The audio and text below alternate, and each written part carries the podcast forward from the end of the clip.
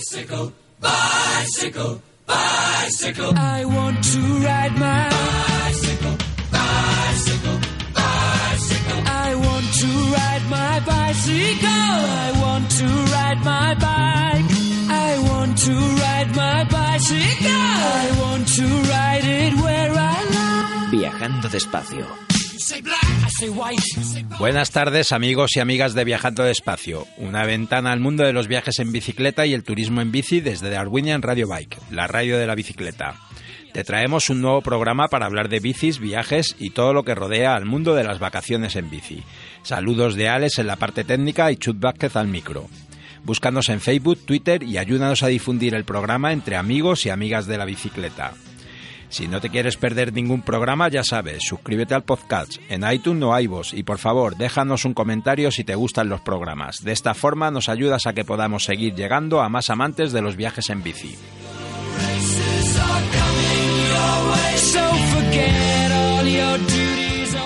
Uno de los grandes eventos del año para el mundo de la bicicleta ya está en marcha. Valencia, ciudad amable. Y viajando despacio estará en Valencia para escuchar mucho y contaros cosas interesantes que están pasando.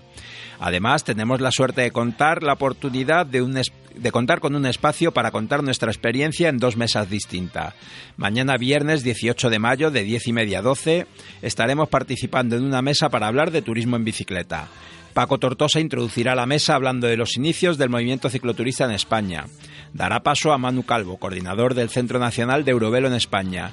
Y cierro yo mismo para contar cómo ha vivido Rutas Pangea la evolución del turismo en bici en estos últimos 25 años. Además, el sábado de 9 a 10 y cuarto en el eje Retos de Bici hay un programa bastante interesante de comunicaciones en el que también participamos. Comienza Pedro Domínguez de Ecologistas en Acción para hablar de Bolén el Camí de Suquer. Antonio Contreras de Murcia en Bici para hablar de la bicicleta todoterreno y la defensa ciudadana de las vías pecuarias, potencial turístico y deportivo.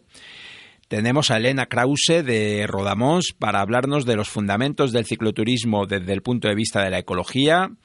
A Evelyn Villegas de Asturias con Bici para hablar de la belleza de lo simple, 3.000 kilómetros en 37 días.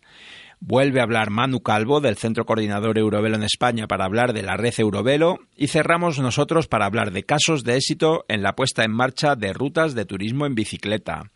Antes de hablaros de los contenidos del programa de hoy, queremos contaros que está pedaleando ahora mismo eh, Sonia Barrar, que está, sigue haciendo un recorrido y en esta ocasión por una causa solidaria que es pedaleando por la salud mental. Sonia Barrar, que le gustan los retos y las adversidades y que dirige Thin Hike and Bike, una organización benéfica que realiza retos solidarios con eventos deportivos de senderismo y ciclismo y que ahora mismo está pedaleando para hacer un gran recorrido que es unir los 1.042 kilómetros que van desde Gijón a Gibraltar con una propuesta que busca recaudar fondos para eh, ayudar en- a organizaciones que trabajan por la salud mental. Ya sabéis que la podéis seguir en las redes sociales y que desde luego nos parece que es una propuesta muy, muy saludable. Y ahora, sin más, nos vamos a los contenidos del programa de hoy. Vamos a tener a Ana Vicente, subdirectora general adjunta de Fomento del Desarrollo Rural, que nos habla del programa Caminos Naturales.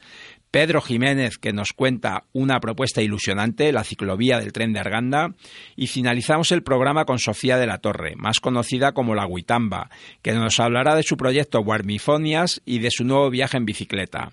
Ahora no te pierdas a Ana Vicente hablándonos de uno de los programas más ambiciosos de rutas en España, el programa Caminos Naturales del Ministerio de Agricultura y Pesca, Alimentación y Medio Ambiente. Ella nos va a contar en qué consiste este programa, cómo están recuperando kilómetros y kilómetros de caminos con unos objetivos muy claros, fomentar el desarrollo rural y la conservación del patrimonio.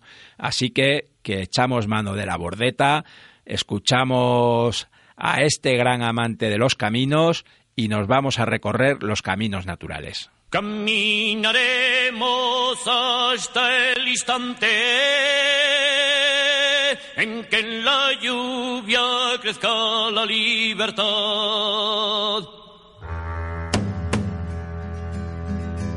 Sobre los campos, sobre los tejados, sobre la esperanza la soledad, sobre los espantos, sobre las nostalgias, sobre los espacios, crezca de verdad. Caminaremos hasta la aurora, en que en el viento renazca la igualdad.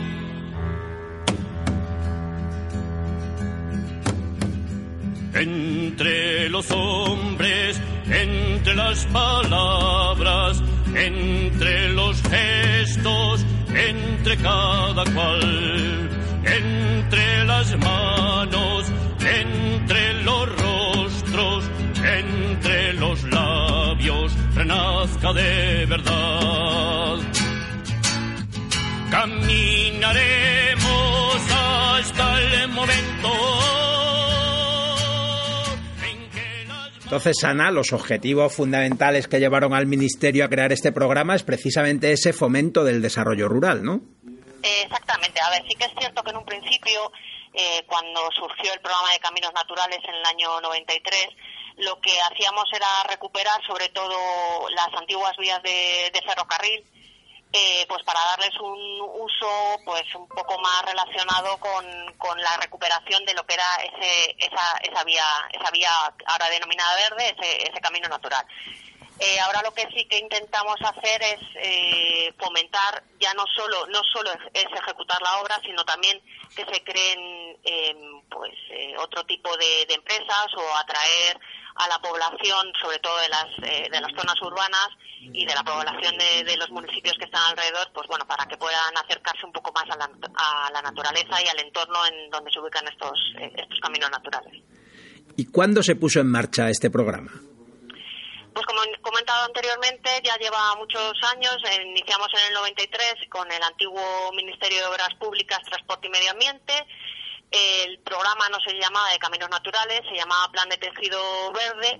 Y posteriormente, cuando ya se creó eh, el, Ministerio de Medio Ambiente y después cuando ya se unió con el de Agricultura, pues ha pasado del de Fomento al de Medio Ambiente y ahora en la unión con Agricultura, pues bueno, estamos relacionados con Agricultura y Medio Ambiente. En un principio eh, era, como he comentado, solo las antiguas vías de ferrocarril y en el año 96 ya ampliamos a otro tipo de, infraestructuras o de itinerarios eh, eh, por el de- del terreno, como caminos reales, vías pecuarias, caminos de sirga, senderos de montaña, caminos de servicio de antiguos canales o las sendas que, que, que, que van alrededor de los grandes ríos. O sea, ampliamos lo que era lo que era el, el origen de, de la naturaleza de los caminos naturales. Y Ana, ¿como cuántos kilómetros de caminos naturales habéis desarrollado? Pues mira, ahora mismo más o menos tenemos unos 9.600, 9, casi tenemos, esperamos a finales, o sea, ahora mismo en servicio hay unos 9.600, esperamos que a finales de año estemos más cerca de la cifra de los de los 10.000 kilómetros, además coincidiendo con el 25 aniversario del nacimiento de este programa de caminos naturales. ¿Y a quién va dirigido el programa? ¿Al turismo nacional, al internacional? A ver, nuestro programa va dirigido fundamentalmente a los senderistas y los ciclistas eh, nacionales, eh, aunque es obvio que gracias al turismo que tenemos en nuestro país, pues está orientando o, otro tipo de ciclistas o senderistas que no son nacionales, eh, turistas internacionales van eh, teniendo cada vez más interés por estos caminos naturales, sobre todo los que están cerca de la costa y, y en particular los que se encuentran en ambos archipiélagos. Sí que es cierto que el predominio es de usuarios nacionales, pero eh, cada vez están más demandados eh, los caminos por los turistas internacionales. Y Ana, en este programa, en Viajando Despacio, que hablamos fundamentalmente de turismo en bicicleta, ¿los caminos naturales son una propuesta accesible para las bicis? A ver, eh, hay de esos casi 10.000 kilómetros, eh, algo más de 1.400 corresponden a las antiguas vías de ferrocarril, las vías verdes, que sí que es cierto que al tener menos, menor pendiente y una mayor anchura es más propicio para los ciclistas.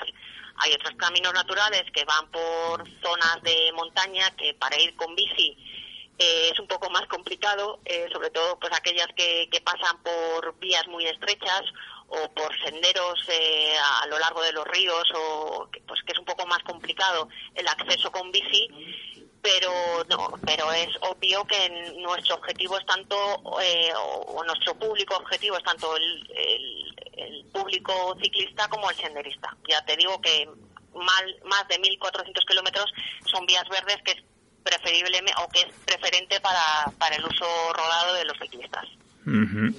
Y Ana, en los últimos años hemos visto que se ha apostado claramente por los itinerarios de largo recorrido. Y, nos gustaría preguntaros por estos grandes itinerarios. Se me ocurre como esta, como el Ebro, el Duero, el Tajo, ¿no? Estos grandes itinerarios a lo largo de los ríos. Sí. Eh el programa nació en sus orígenes haciendo rutas más pequeñas, más cercanas a los municipios, pero poco a poco, digamos que lo que hemos intentado es hacer grandes rutas para que evidentemente el senderista pues va a andar menos kilómetros a lo largo del día, pero el ciclista le interesa hacer grandes recorridos. Entonces, eh, sobre todo nos estamos orientando a grandes itinerarios, a las antiguas vías de ferrocarril del Santander Mediterráneo, por ejemplo, o otro tipo de vías como el como tú has comentado el, Ebro o el Tajo o el Guadiana que son rutas más más largas y es nuestro interés sobre todo porque en estos momentos el ministerio lo que está apostando es por una mm, eh, por estos itinerarios debido a que sobre todo reciben cofinanciación comunitaria. Entonces bueno eh, con las competencias que tenemos ahora mismo, nuestra manera de actuar es eh, unir territorios de varias comunidades autónomas y esos son los grandes itinerarios, los grandes ríos, las grandes rutas de ferrocarril que están abandonadas. Muy bien, y hablando de esos grandes itinerarios, eh, también en algún momento vosotros estuvisteis implicados en el desarrollo de Eurovelo, ¿no?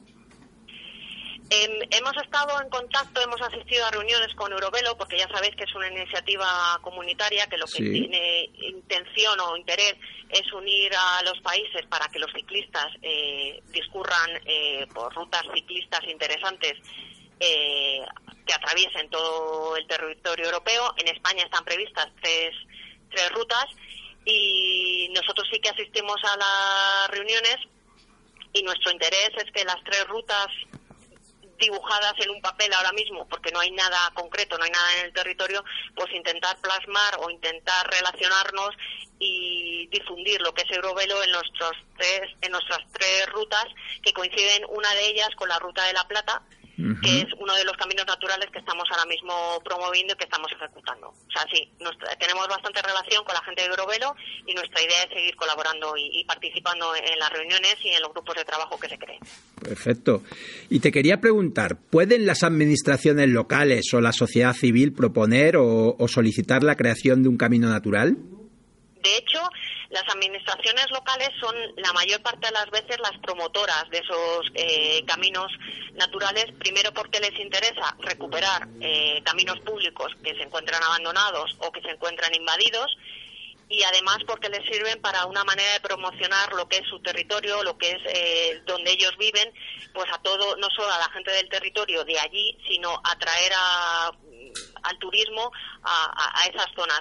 Ellos son los promotores, ellos nos presentan em, los proyectos que quieren que ejecutemos, nosotros eh, técnicamente miramos si los proyectos que nos presentan encajan con las prioridades o con las directrices de nuestro programa de caminos naturales y ejecutamos la obra. Es decir, hacemos, hacemos el camino natural, convertimos un camino público en un camino natural con toda la señalización y con todos los condicionantes técnicos y ambientales que necesita el camino para ponerse a disposición de, toda, de todo el público. Y luego además el promotor se encarga del mantenimiento. Y luego con ellos tenemos permanente contacto pues para que ese mantenimiento se mantenga y si hay necesidad de algún alguna reparación o de alguna emergencia, pues actuamos luego también nosotros. O sea, sí, el promotor eh, tiene especial papel o un papel muy importante en el desarrollo de estos caminos naturales. Y coinciden además que son generalmente ayuntamientos o asociaciones de ayuntamientos a través de comarcas, mancomunidades, las diputaciones provinciales también tienen mucha participación, sí, sí. Tenemos relación y ellos tienen ya, ya, ya te digo que tienen un, importante papel en el desarrollo de los caminos naturales.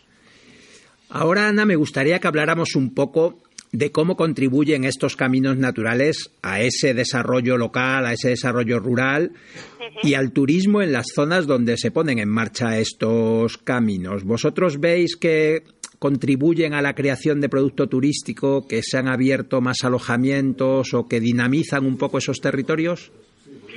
A ver, nosotros eh, realizamos en el año 2014, eh, por el 20 aniversario del programa, un estudio pues, donde estudiamos el impacto socioeconómico y social del programa de caminos naturales y además eh, contactamos con los promotores para que nos ofrecieran su visión y les hicimos encuestas para ver cómo ellos eh, eh, captaban o cómo veían ellos que el desarrollo de los caminos en sus territorios fomentaba el desarrollo de sus zonas.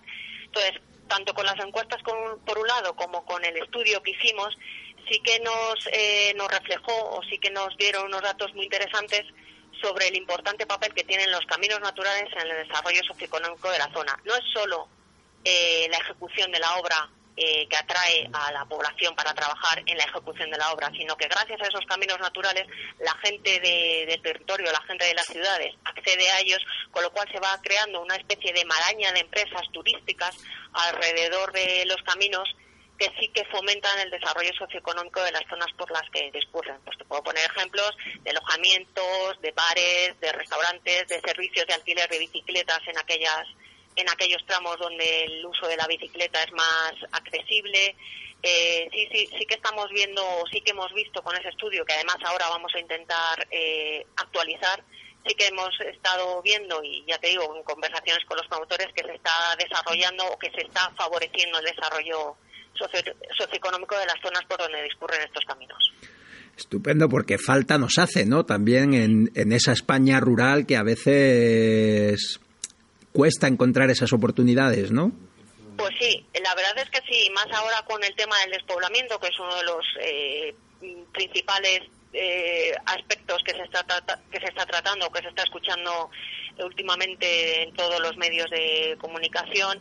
Yo creo que los caminos naturales, bueno, yo creo, y todo el equipo de caminos naturales y todo el ministerio cree, creemos que va a ser un importante aliciente para que la gente del territorio, eh, bueno, pues eh, eh, se, intente minimizar el, despoblamiento lo máximo posible o por lo menos que no se abandone, no, no, que se intente recuperar un poco la población en, esas zonas rurales. Es complicado porque tiene que haber, tiene que haber muchos actores y los caminos naturales es una pequeña es una pequeña actuación pero bueno, poco a poco, entre todas las administraciones y entre toda la sociedad civil, si hacemos algo, pues muchos poquitos forman un algo importante.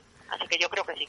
Desde luego este será un tema que tendrá que dar mucho que hablar en los próximos años, ¿eh? porque, porque es un, una realidad a la que hay que enfrentarse, ¿no? Esa España rural que se nos despuebla. Pues sí, eh, se nos despuebla, pero bueno, eh, hay que se están poniendo en marcha muchas políticas, muchas actuaciones por parte de todas las administraciones, por parte de, este ministerio, por parte del resto de ministerios, por parte de las comunidades autónomas, de las corporaciones locales. Eh, hay muchas iniciativas privadas y públicas muy importantes. Es complicado porque hay muchas zonas muy abandonadas y las zonas urbanas siguen actuando de de imán hacia la población, pero bueno, eh, poco a poco, son cosas lentas, pero desde luego si no se hace nada es cuando no se consigue nada. Desde luego. ¿Y hacia dónde va el programa en los próximos años? ¿Tenéis, tenéis unas proyecciones de hacia dónde se va a dirigir? Pues a ver, eh, esperemos que sigamos actuando al mismo ritmo eh, que estamos haciendo o que estamos llevando hasta ahora en estos 25 años. Ya te digo que son casi 10.000 kilómetros de caminos construidos, más de 100 itinerarios o más de 100 caminos naturales puestos en servicio y nuestra idea es seguir avanzando. Eh, como te he comentado antes, tenemos ahora cofinanciación con un fondo europeo que nos permite seguir y mejorar y avanzar en las actuaciones que, tenemos previstas.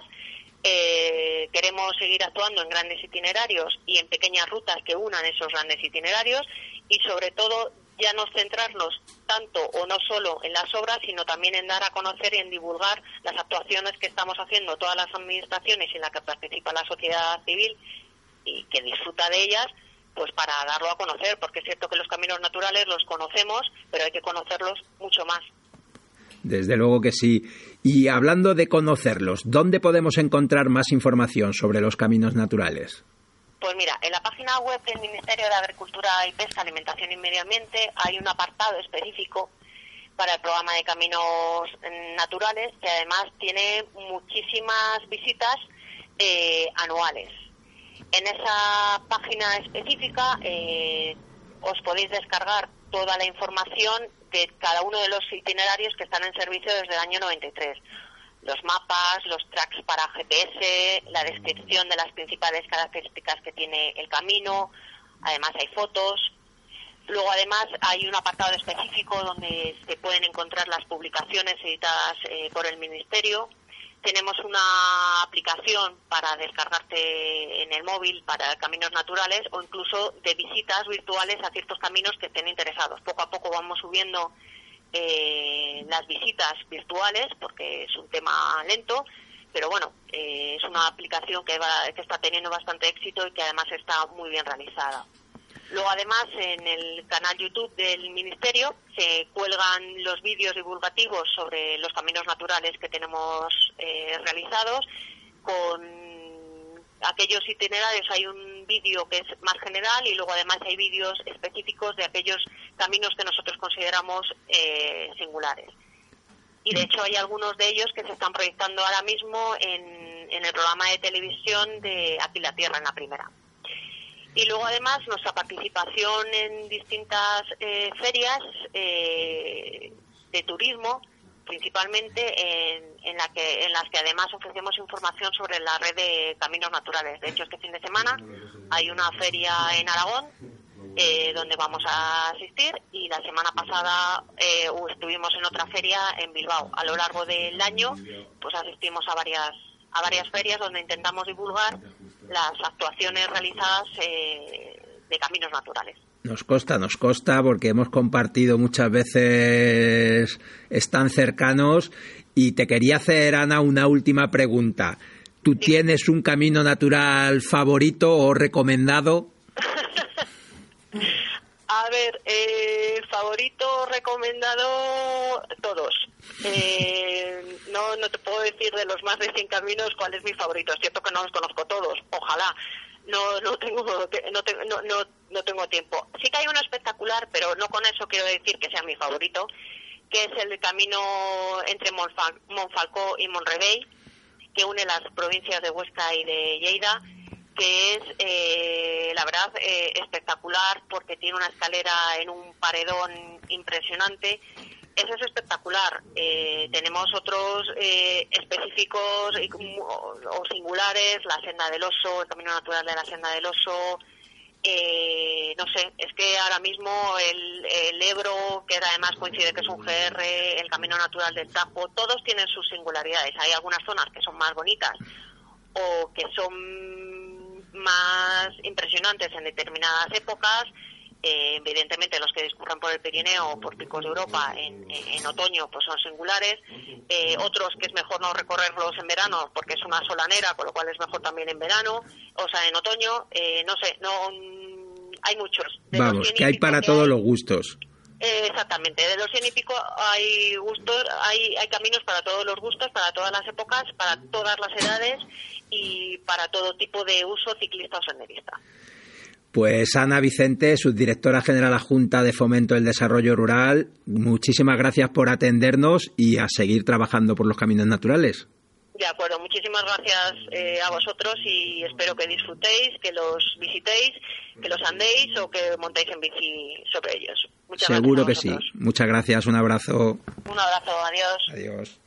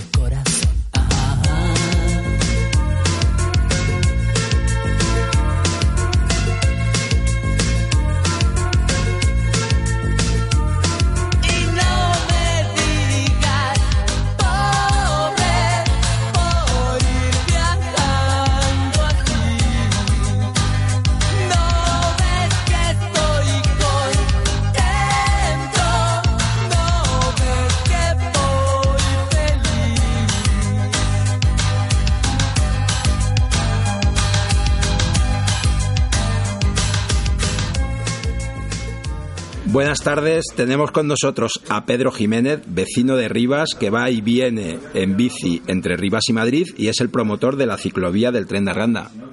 Buenas tardes, Pedro. Muy buenas, ¿qué tal? Muchas gracias por atendernos y, y cuéntanos, cuéntanos qué es la ciclovía del tren de Arganda. Buf, ¿por dónde empezar?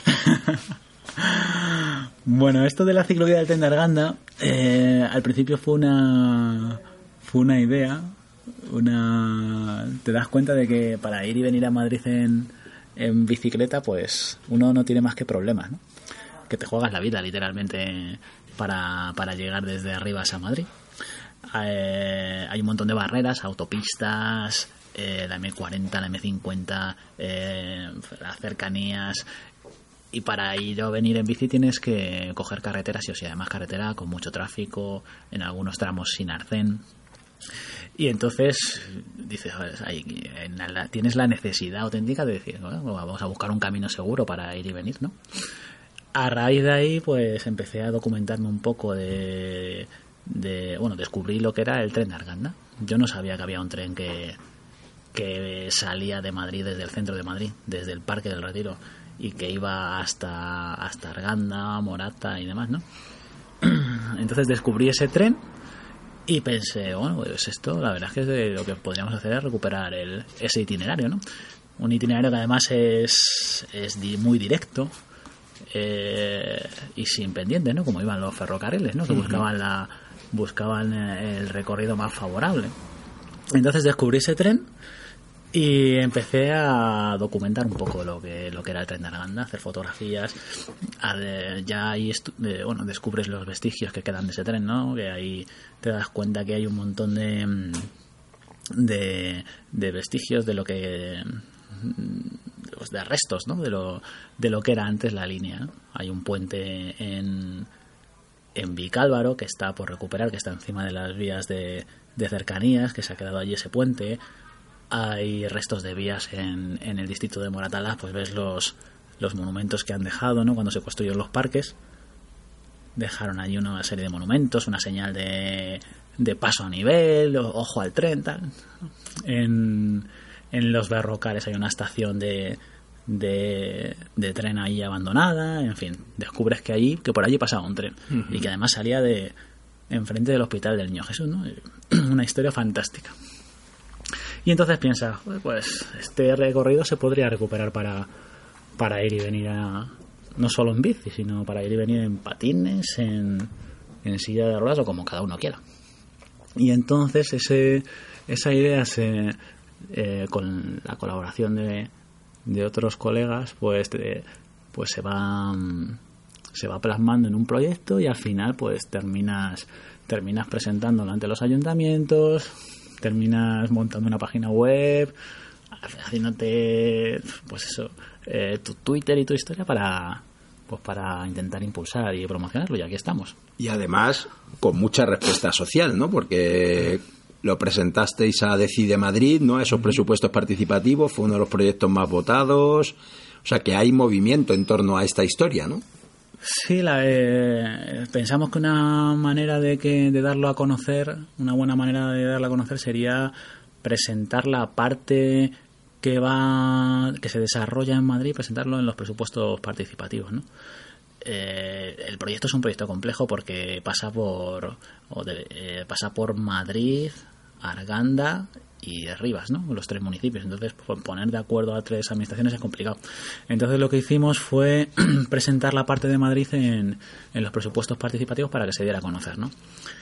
Y efectivamente ha sido uno de los de los de los proyectos más votados que desgraciadamente ha sido declarado como inviable ¿no? por los técnicos del, del ayuntamiento. Inviable, bueno, por una serie de razones, porque en, en principio dicen que, mm, que en el casco urbano de Madrid eh, pues no, hay, hay más carriles bici ya planteados, hay otros itinerarios y que además hay, mm, no se ve bien el, el- el que eh, habilitar espacios en los que bicicleta y peatones eh, compartan sitio, ¿no?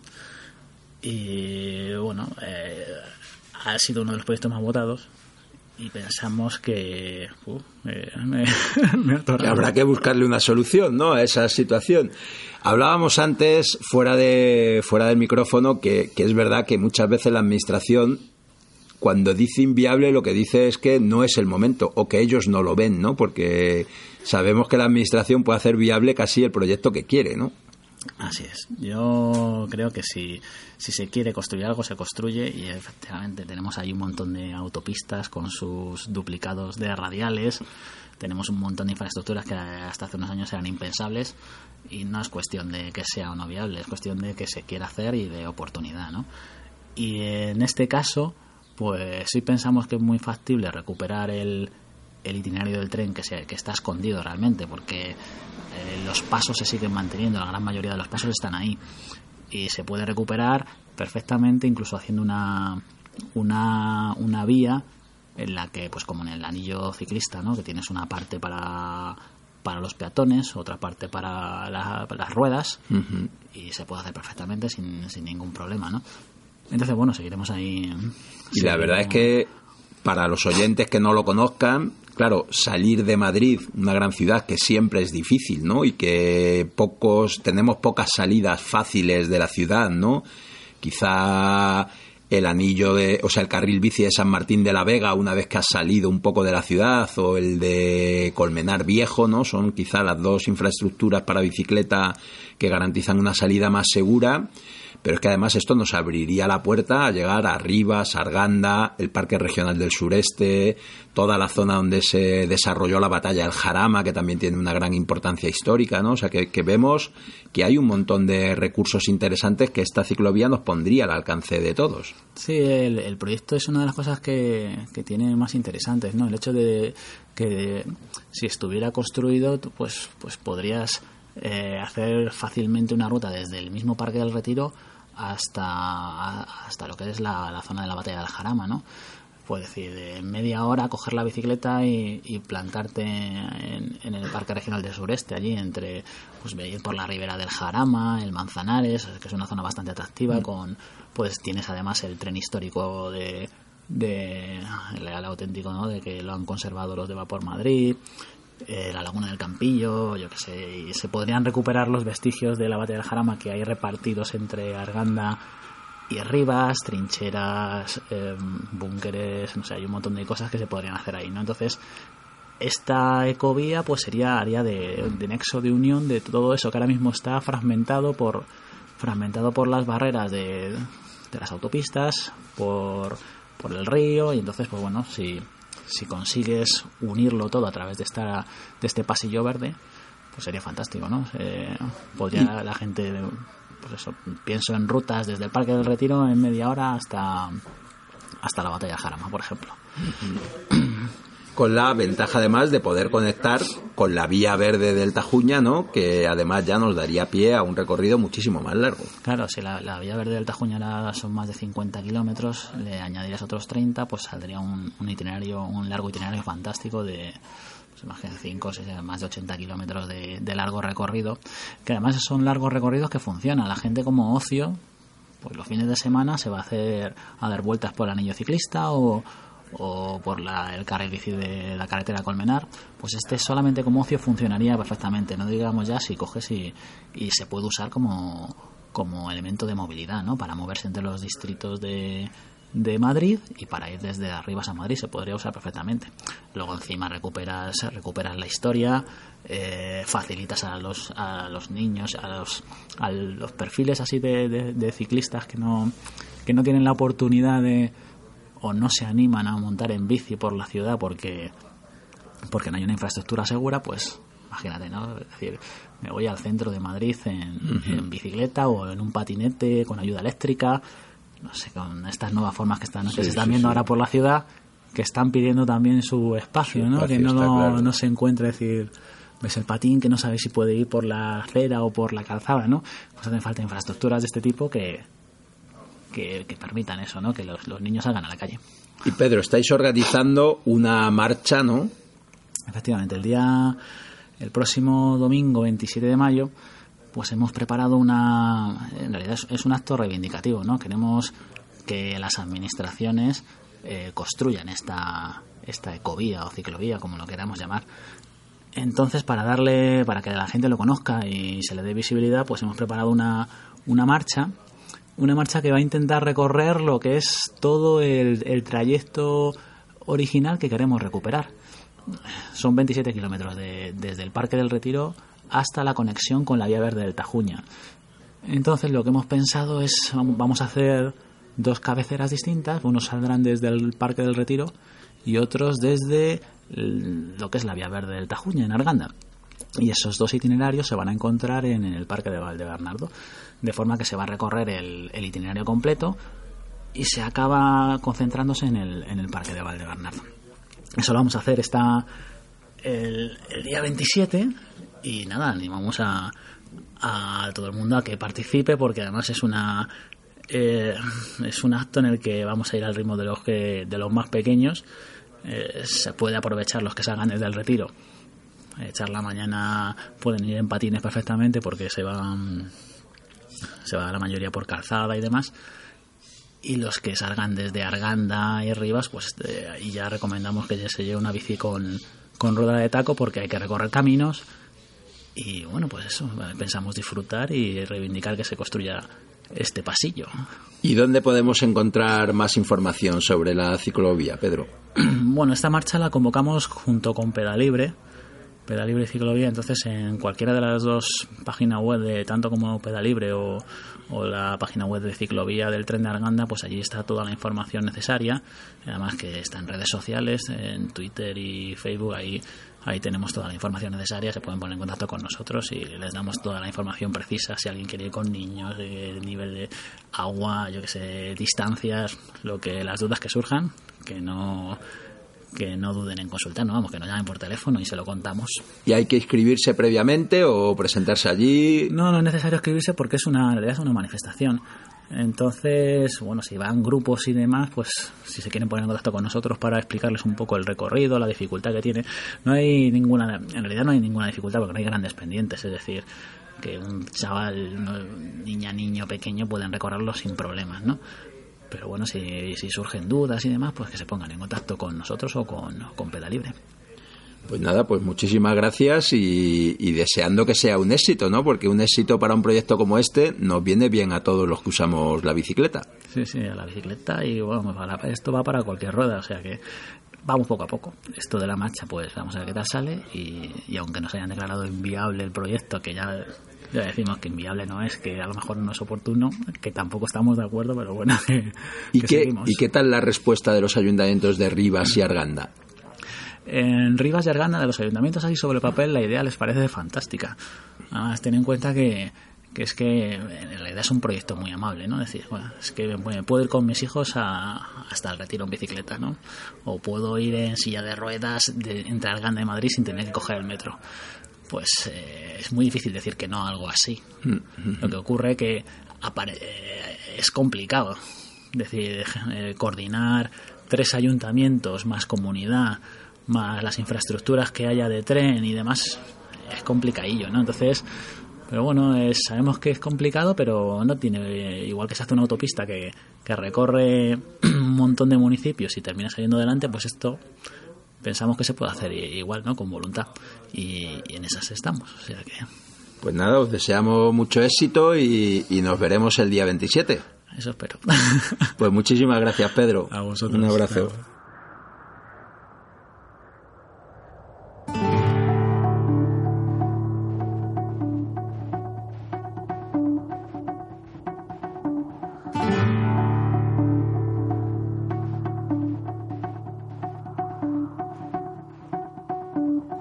Apenas nos pusimos en dos pies, comenzamos a migrar por la sabana, siguiendo la manada de bisontes, más allá del horizonte, a nuevas tierras lejanas.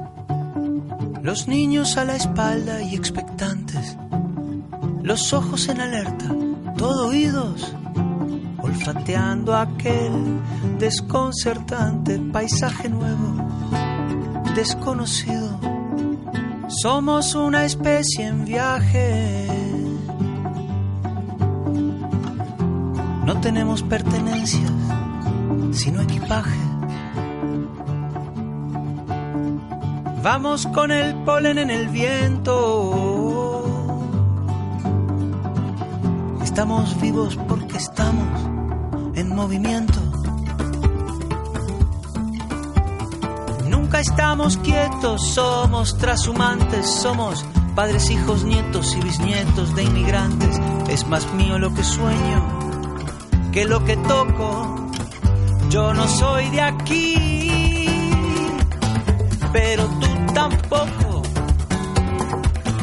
Yo no soy de aquí, pero tú tampoco. De ningún lado del Te voy a presentar a Sofía de la Torre, más conocida como la Guitamba, y que representa el movimiento que nos canta Jorge Dressler perfectamente. Nació en Ambato, Ecuador, en 1988. Se crió en la capital, Quito, hasta los 18 años. Estudió y vivió siete años en Buenos Aires, Argentina. Es arquitecta de profesión e ilustradora por pasión. Volvió a Ecuador por tres años. Aplicó para una beca de posgrado en Barcelona y al ser rechazada en la última etapa, dejó lo poco que tenía y salió a, a viajar en bicicleta por Sudamérica. En 2017, junto a tres ecuatorianas, viajó con el proyecto One Mil Frongs por seis países de Sudamérica. Ahora, junto a Israel Koizman, cicloviajero brasileiro y pareja, van a hacer un viaje desde Israel hasta África. Buenas tardes, Sofía. Hola, buenas tardes. Oye, muchas gracias por atendernos. ¿Y, y por dónde empezamos? ¿Por dónde empezamos? ¿Por qué viaje te apetece empezar a contarnos? Bueno, pues muchas gracias por la invitación. Eh, es un placer estar conversando con extraños, pero que de alguna manera eh, ya nos conocemos, ¿no? Por este vínculo que es el movimiento, la bicicleta, el compartir historias. Así que bueno, empecemos por, por Guarmifonías, que fue el, el proyecto con el que empecé a viajar con mis tres amigas allá desde Quito hacia Río de Janeiro. Pues vamos, vamos con ese viaje. ¿Por qué? ¿Por qué ese trayecto y, y cómo os dio por empezar este viaje juntas? Bueno, eh, fue muy curioso cómo nos conocimos. Éramos también eh, cuatro desconocidas, eh, unidas por las ganas de, de conocernos en realidad, eh, pero de conocernos para adentro, ¿no? Creo que el combustible primario de estos viajes es en realidad las ganas del autodescubrimiento. Eh, éramos cuatro chicas que vivíamos en la misma ciudad, que nos movilizábamos en bicicleta como medio de transporte urbano y mm, cada una venía organizando el viaje por separado. Eh, un ciclo viajero que, que recibí en mi casa allá en el 2016 nos hizo de vínculo, de puente, eh, por unas alforjas y así terminamos eh, conociéndonos y, y, y, creando este proyecto Guarmifonías, que significa eh, Guarmi en lengua quichua, que es la lengua que se habla en los Andes, uh -huh. eh, significa mujer, y fonías es voces, ¿no? En griego. Entonces, la idea era esa, viajar e ir descubriendo las voces de mujeres que nos encontrábamos en el camino. Y las cuatro primeras voces fuimos nosotras mismas que nos encontramos por este proyecto. Sofía, veo que, que Barmifonías tiene como un subtítulo, ¿no? Transformaciones a ritmo de pedal. Sí, sí, sí. Bueno, cuando nos conocimos no había proyecto todavía, solo habían las ganas de viajar, pero como te digo, siempre, siempre un viaje, siempre un proyecto de vida tiene algo esencial detrás, una búsqueda, algo que estamos buscando siempre, ¿no? y nos dimos cuenta que íbamos a estar compartiendo mucho tiempo juntas, que íbamos a encontrar a mucha gente y que íbamos a viajar muchos kilómetros. Entonces, eh, nos, nos, gustó la idea de enfocar eh, el viaje, digamos, la, esta experiencia en algo. Y um, transformaciones a ritmo de pedal surge desde que nos dimos cuenta que íbamos a ir muy despacio comparado con otros medios de transporte que las voces que íbamos a encontrar, las historias, iban a hablar de una minoría, que eran mismo estos pueblos a veces alejados de las ciudades que, que evitamos en el, en el, viaje, son minorías, pero son minorías que representan, ¿no? Y que, y que está buenísimo escuchar y que está, y que está buenísimo compartir esas historias. Entonces, eh, a ritmo de pedal simbolizaba esa, ese ritmo del viaje lento, ese ritmo de las transformaciones que encontramos, que también son pasito a pasito. Y bueno, el transformaciones después, al final del viaje, nos dimos cuenta, además, que no era tan solo lo que buscábamos. También eh, nos, gustó y, fue un placer encontrar eh, mujeres y proyectos que no transforman su realidad, sino que rescatan tradiciones, ¿no? Entonces va un poco contra el concepto, pero, pero fue muy interesante encontrarnos con eso también. Y qué importante siempre esa visión de la mujer, ¿no? Esa visión de género que tantas veces olvidada y que al final nos enseña que, que, siguen cuidando lo más importante, ¿no? Sí, sobre todo eh, me encantaría mencionar que nuestro proyecto y nuestro encuentro fue casual. Nunca, nunca estuvo, mm, digamos, nunca rechazamos la propuesta de viajar con, un amigo o con una pareja.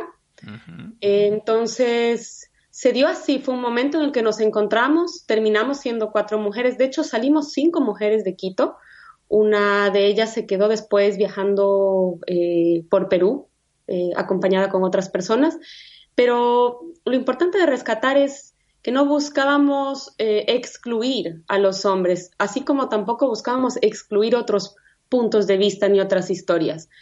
Este proyecto fue tan solo elegir uno de tantos enfoques que se le podía dar y llamaba la atención que nosotras éramos cuatro mujeres, como cuando yo empecé a soñar con este viaje, eh, yo ya le había puesto fecha, pero nunca me imaginé salir acompañada, en primer lugar, menos aún de cuatro, ¿no? De cuatro mujeres que terminamos siendo tres.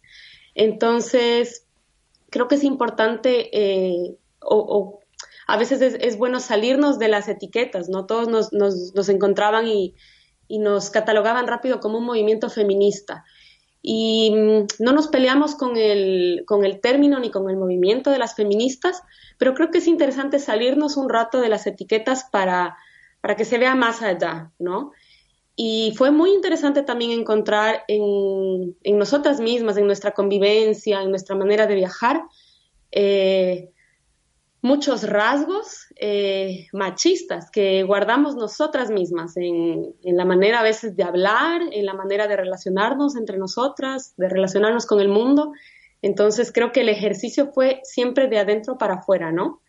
Eh, y por supuesto que encontrarnos con, mujeres, con, proyectos em, que se puede decir que, empujan, que empoderan al, al, rol de la mujer, al cuidado de la tierra, ¿no? A esta otra parte que está un poco desequilibrada en la balanza hoy en día porque hay una, historia oficial, hay, digamos, protagonistas que cuentan la historia, que se apropian de las historias. Entonces, creo que fue un, proyecto de resistirnos a eso, ¿no?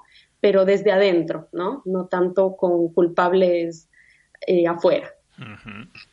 Y bueno, este viaje se acabó, ¿no? Llegasteis a vuestro destino pero el viaje continúa. Exactamente, sí. Eh, bueno, nuestro destino era Río de Janeiro. La ruta la propuso Dani, que fue una de, las chicas con las que viajé. Ella tenía una ilusión muy grande de juntar estas dos ciudades que, son sus favoritas, ¿no? Quito, que es la capital de Ecuador de donde salimos y donde vivimos, y Río de Janeiro.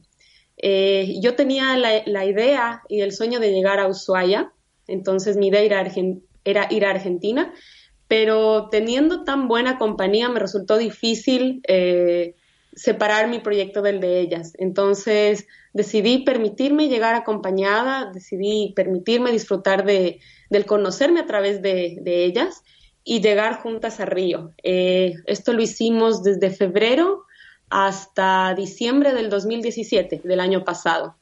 Y una vez en Río, ellas ya tenían su pasaje comprado para regresar a Ecuador en avión.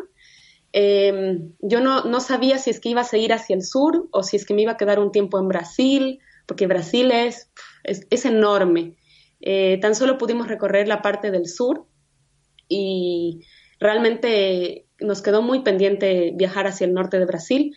Pero bueno, entonces el proyecto terminó ahí, pero fue un, un, final, digamos que no, no se sintió como tal, ¿no? El final del viaje nos abrió muchísimas más preguntas de las que imaginábamos, nos dio menos respuestas, así que nos quedamos todas muy inquietadas eh, por, por, seguir también otros proyectos, ¿no? ¿no? No solo con el viaje, pero creo que nos dejó muy movidas a todas. Bueno, eso es lo que tiene viajar, ¿no? Uno nunca vuelve siendo la misma persona cuando acaba un viaje. Sí, exacto. Sí, de hecho, hasta el, el hecho de que uno nunca vuelve, ¿no? Como la ciudad no es la misma, una no es la misma, entonces creo que, que tuvimos todas un, un tiempo ya eh, transitando, viviendo el final del viaje, las últimas semanas, ya se podía sentir que cada uno estaba regresando un poco a su, a su situación pasada, pero con la cabeza actual, y eso es un lugar muy difícil, ¿no? Un, dos cosas muy difíciles de enfrentar. Eh, pero bueno, vale la pena recalcar que para mí el viaje empezó con una crisis, que fue la negación de esa beca, y terminó con otra crisis que fue el qué hacemos después, qué se hace con todo esto, cómo se vuelve. Entonces, todas esas preguntas, y justo con el con el final del año además, ¿no? Fue una época muy, muy interesante.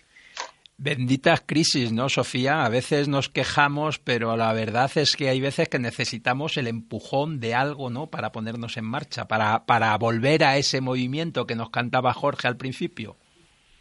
Sí, por supuesto que sí. Eh, claro que, que, a las crisis las, las, las agradecemos después, ¿no? El momento en el que uno está ahí perdido eh, lo único que quiere es salir, eh, quiere encontrar a alguien que le dé una respuesta, un, un, ansiolítico, un aferrarse a algo, ¿no? Es una necesidad muy humana. Pero ya todo visto en perspectiva, creo que nos deja de lección eso, ¿no? Como cuánto tenemos para aprender de las crisis y, y, no, y no darles el valor negativo que tienen, ¿no? Como muchas veces, al igual que los viajes, eh, se rescata mucho lo, divertido que es, la libertad que se siente, las fotos lindas que se sacan, las anécdotas lindas, pero ¿cuánto hay también en un viaje de, negativo, entre comillas, ¿no? Ese, ese otro lado que, equilibra esta balanza y que poco se cuenta, ¿no? Porque ¿quién va a leer un post triste? ¿No? ¿Quién quiere escuchar una historia triste o una historia de, de alguien perdido que no sabe qué decir? Entonces creo que hay que darle otro valor a esas, a esas, a esos caminos largos, ¿no? Que son los caminos cuando estamos perdidos. Y, saber transitarlos, aprender a, aceptarlos y a sacar cosas de ahí, ¿no? La verdad es que sí, que es, que es importante tenerlo en cuenta porque eso nos hace falta a todos. Y Sofía, ¿por dónde se está llevando ahora el viaje? Bueno, pues las chicas eh, que no las presenté, las chicas con las que viajé se llaman Sofía, Genevieve y Daniela. Ellas regresaron a Ecuador. Em, después de decidir qué rumbo iba a tomar, regresé también a Ecuador en el último día del 2017. Eh, bueno, estuvimos eh, compartiendo la experiencia con las personas allá en la capital. Ellas se quedaron allá y yo me reencontré con Israel, que es un cicloviajero que viaja hace más de un año, también en bicicleta. Él salió en la ruta opuesta, él salió del sur de Brasil y mm, con sentido norte, ¿no? Su idea era llegar hasta Estados Unidos y después tomar un vuelo a Israel, donde vive su hermana, para seguir viaje por otros continentes desde acá. Nos encontramos con él en Perú, justo en Cusco, corazón del imperio inca, y mm, fue estos encuentros que solo, que solo se pueden dar de esta manera. Fueron pocos días, pero con mucha intensidad, de mucho intercambio.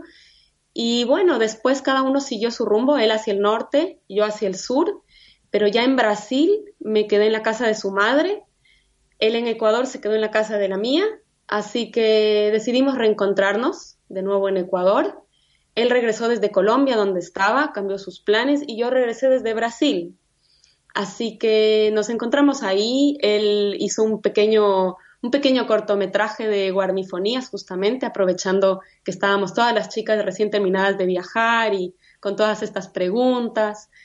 Y tomamos un vuelo hace dos meses de Ecuador hacia Israel, en donde estamos ahora.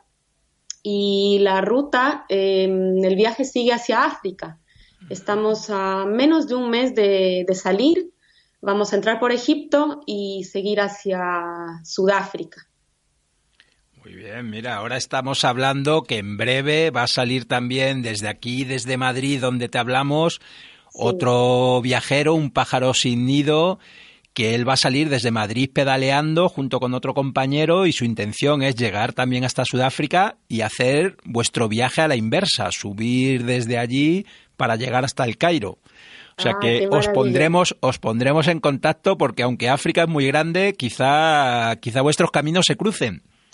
Sí, hay, hay muchas posibilidades, sí, qué maravilla. Pues Sofía, te damos muchísimas gracias y por favor dinos si, si compartís vuestro viaje en alguna red social o en alguna página web para que nuestros oyentes os puedan conocer un poquito más. Eh, claro que sí. Eh, Israel es, un, es periodista, así que está registrando su viaje que ya hizo por Sudamérica en la página que se llama Life Labs, que es life en inglés vida y labs como lapso, lifelabs.com.br.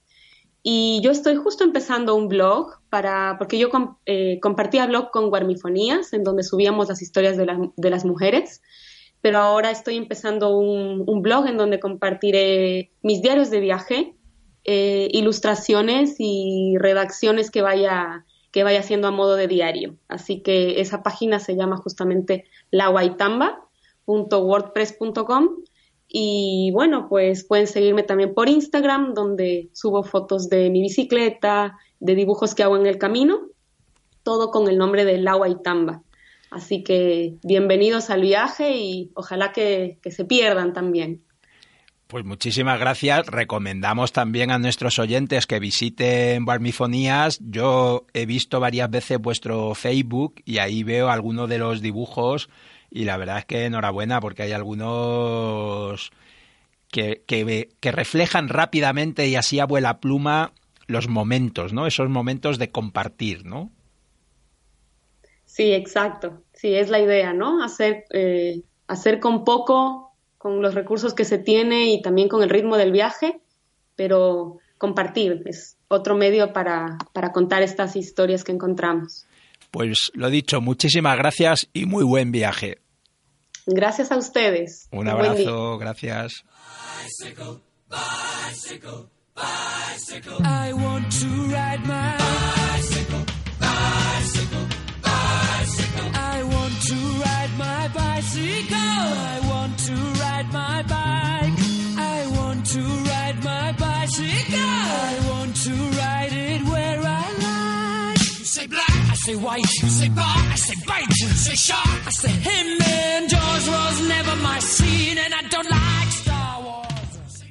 Como siempre, un placer compartir este tiempo de radio. Recuerda, no vamos en bici para añadir días a nuestra vida, sino para añadir vida a nuestros días. Si te apetece contactar con nosotros, ya sabes que puedes escribirnos a viajandodespacio@rutaspangea.com. Viajando despacio ha contado con la participación en la parte técnica de Alex. Muchas gracias, Alex, y muchas gracias a todos vosotros por haber llegado hasta aquí. Viajando despacio os espera los jueves de 7 a 8 de la tarde. Hasta la semana que viene. Un saludo viajero y a dar pedales.